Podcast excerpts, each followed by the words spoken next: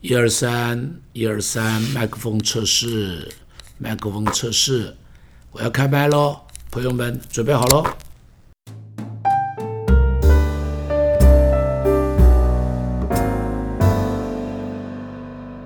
亲爱的朋友大家好，在保罗格林在格林多前书第十一章第一节，保罗告诉格林多的基督徒说：“你们该效法我，像我效法基督一样。”保罗说：“你们有一个榜样，那个榜样就是我，你们跟着我的样子来做就好。”他还告诉菲利比的教会，在菲利比书第三章十七节，他说：“弟兄们，你们要一同效法我。”啊，他说：“我是你们的榜样，你们要一同效法我。”铁山罗尼迦后书，在他对铁山罗尼迦教会说什么呢？在铁后第三章第九节，他说：“我是要给你们做榜样，叫你们效法我。”他告诉当时的信徒说：“你们有一个榜样要学习，那个就是我。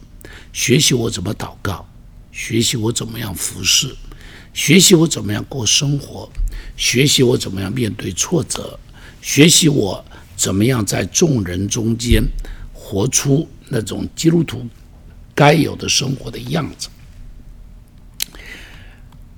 人有了榜样以后，学东西都会快。”人没有榜样的时候，学东西就会很慢的。从小，我们都在学。事实上边，如果你看你吃饭的样子，大概跟你爸爸妈妈差不多。你发脾气，你的情绪表达的方式，大概跟你爸爸情绪表达的方式是一样的。因为你在无形之中就是这么学了，啊，就是这么学了。所以有一天，我女儿。呃，在当我女儿很小的时候，只有两岁多吧，那么她回到家里头，袜子一脱，就往那个楼梯上面一丢。哎呀，我的弟媳妇在边上看了也就大笑。他说：“大哥跟你一模一样，你就是这样。你看，我的女儿在跟着我学，我是她的榜样，只是我自己不知道。世上学东西要有榜样。”要有榜样的啊，比方我们小时候学写毛笔字，你看，你需要有一个字帖，那个字帖在那里干嘛？让你可以去学，学这个柳公权的，学颜真卿的啊，学王羲之的。你看，你有一个字帖在上头。他是怎么撇的，你就怎么撇的；他是怎么点的，你就怎么点的；他是怎么样勾的，你就怎么样勾的；他一直下来怎么样顿的，你就怎么样下来又怎么样顿的。你看，你在那里临帖，什么叫临帖？就是学一个榜样，教你怎么样写字，好，教你怎么样写字。小时候读过很多的传记，大人鼓励我们读传记的目的在干嘛？其中有一样事情，就希望这些伟人能够成为我们的榜样。所以我记得小时候我读那个叫《东方少年》哦，那么这个东方出版社啊里头有很多的这些的榜样，啊，这些的传记，岳飞传啦、史可法传啦、文天祥的啦、林肯的、华盛顿的等等等等。读他们的传记干嘛？就希望他们可以成为。我们的榜样。回想在我信主的过程，以及在我侍奉的过程中间，我的生命中间有很多的榜样人物，非常谢谢他们，就是因为他们在前面走，我们在后边跟。我看见这些榜样，我就学习他们怎样做基督徒，怎样侍奉上帝。记得在大学的时候有一本书，这是边云波老牧师写的，叫做《献给无名的传道者》。这本书在当时我们大学生中间是影响非常深远的一本书。我拿着那本书啊，读了不知道多少次，几乎到可以背下来。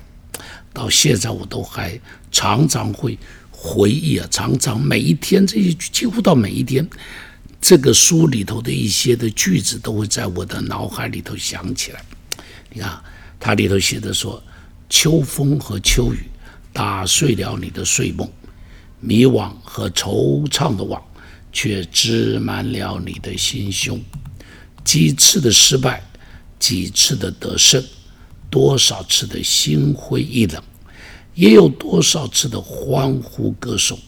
日子像风致电池般的过去了。如今，诚然你所想的，实在需要片刻的沉思和安静。因为在前边的路途上，还有更多的坎坷和不平。当黎明快要来临的时候，人世间便越显得黝黑、艰难、幽暗。但是，你却这样的说过：是自己的手甘心放下世上的享受，是自己的脚甘心到苦难的道路上来奔走。选中这条不自由的道路，并非出于无奈，相反的，却正是大胆地使用了自己的自由。所以，林肯叫泪水一行行地向内心涌流，遥望着哥哥他的山顶，就是至死也绝不退后。当时常常是一边读一边流着泪。年轻的时候，就是这本书吸引我走上了服饰的道路，一走就是五十年了。从年轻走到了七十五岁花甲之年，从不知天高地厚、狂狷的青年人，到如今却是欲语还休，欲语还休。却到天凉好个秋，那个沧桑老人。这五十年的时间里头，我没有羡慕那种锦衣玉食的传道人，我没有羡慕那飞黄腾达的传道人。这几十年的时间里头，我的心目中间所有的形象，就是一个。愿意为主背十字架，愿意为主过简单的生活，愿意为主成为一条路，可以被别人在背上踩，在别别人在背上践踏。这几十年的时间，我虽然虽然留在台湾，偶尔去一下，偶尔去一下。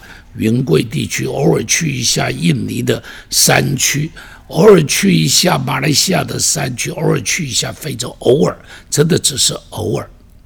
但是在我的生命的中间，我羡慕，羡慕能够成为那无名的传道者中间的一人。